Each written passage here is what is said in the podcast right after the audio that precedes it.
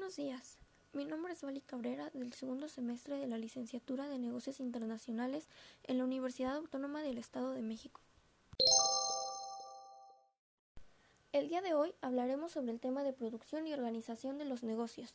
Para empezar, es importante saber que la productividad es un concepto que mide la proporción entre la producción total y el promedio ponderado de los insumos, mientras que la capacidad productiva se encuentra determinada por el tamaño y la calidad de la fuerza laboral, la cantidad y la calidad de las existencias de capital, los conocimientos técnicos de la nación y la capacidad de utilizar tales conocimientos, así como por la, naturaleza de las instituciones públicas y privadas. Como primer punto, vamos a ver la teoría de la producción y de los productos generales. Una economía moderna cuenta con un conjunto variado de actividades productivas. La relación entre esta cantidad de producción y la cantidad de insumo requerido recibe el nombre de función de producción. La función de producción especifica la máxima producción que se puede producir con una cantidad determinada de insumos, por lo que las empresas siempre se esfuerzan por producir con eficiencia. Dentro de la función de producción de una empresa se pueden calcular tres conceptos importantes. El primero es el producto total, el cual designa la cantidad total de producción que se obtiene en unidades físicas. Una vez que se tiene este producto total, se puede obtener el producto marginal de un insumo, que hace referencia a la producción adicional que produce una unidad adicional de dicho insumo mientras que los otros insumos permanecen constantes. Y como último concepto está el producto promedio, el cual es igual a la producción total dividida entre las unidades totales de insumos. Dentro de esta teoría se aplica la ley de los rendimientos decrecientes, la cual afirma que si todos los demás insumos se mantienen constantes, el producto marginal de cada unidad de insumo se reducirá a medida que la cantidad de ese insumo se incremente. Por otro lado, los rendimientos de escala se refieren al impacto de un aumento equilibrado de todos los insumos en la producción, por lo que cuando los insumos se duplican se tiene menos el doble de la cantidad de producción y la situación se vuelve una en la que los ingresos decrecientes vuelven a la escala. Y a partir de esta economía de escala hay un, hay un crecimiento en la productividad. Otro tema importante es el tiempo en la producción. A fin de representar el papel del tiempo en la producción y en los costos, se definen dos conceptos. El primero es el corto plazo, el cual es un periodo en que las empresas ajustan la producción al modificar factores variables como los materiales y la mano de obra.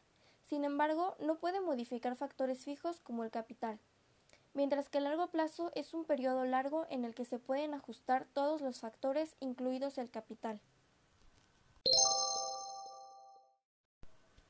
Como segundo punto, vamos a ver las organizaciones de los negocios.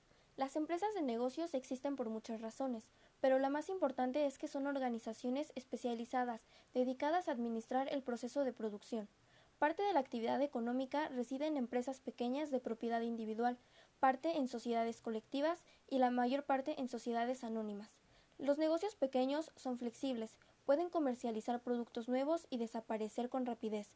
Sin embargo, no son capaces de acumular grandes cantidades de capital de un grupo disperso de, inversores.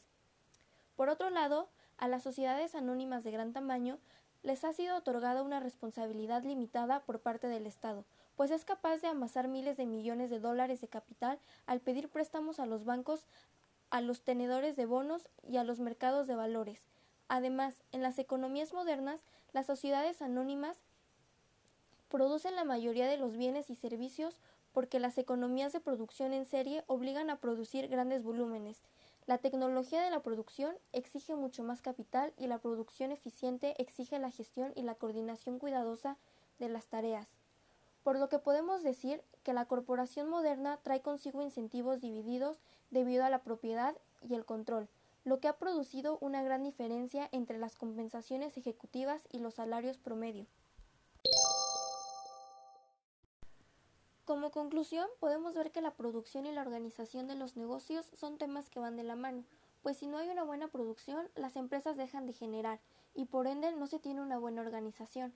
Y de igual manera, si no se cuenta con una buena organización, de nada sirve tener una buena producción. Además, pudimos analizar que dentro de la producción también se encuentra la capacidad productiva, que es el punto central, pues determina tanto la producción como la organización, y más importante, determina los insumos y la oferta de una empresa. Es importante que todos los negocios conozcan y analicen estos temas, pues ayudan a hacer la diferencia entre las grandes y las pequeñas empresas. Esto es todo de mi parte, muchas gracias por su atención y que tengan excelente día.